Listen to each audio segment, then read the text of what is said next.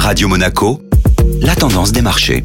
La tendance des marchés avec la Société Générale Private Banking et Laura Guiel. Bonjour Laura. Bonjour Julia. Et c'est un début de mois calme. Après une ouverture dans le vert, la première séance du mois d'août clôture finalement proche de l'équilibre pour les marchés européens. Malgré le rebond du mois de juillet, les investisseurs semblent avoir été freinés par la contraction des indices PMI mesurant l'activité manufacturière en Europe qui souffre des pénuries de matières premières et de l'affaiblissement de la demande. Et quel est le programme de la semaine? Le regard des investisseurs sera tourné sur les décisions monétaires de la Banque d'Australie et de la Banque d'Angleterre, également sur la réunion de l'OPEP qui communiquera sur l'évolution de sa production en septembre, puis du côté des États-Unis avec le rapport sur l'emploi de juillet, sans oublier les très nombreuses publications d'entreprises. Bonne journée à tous.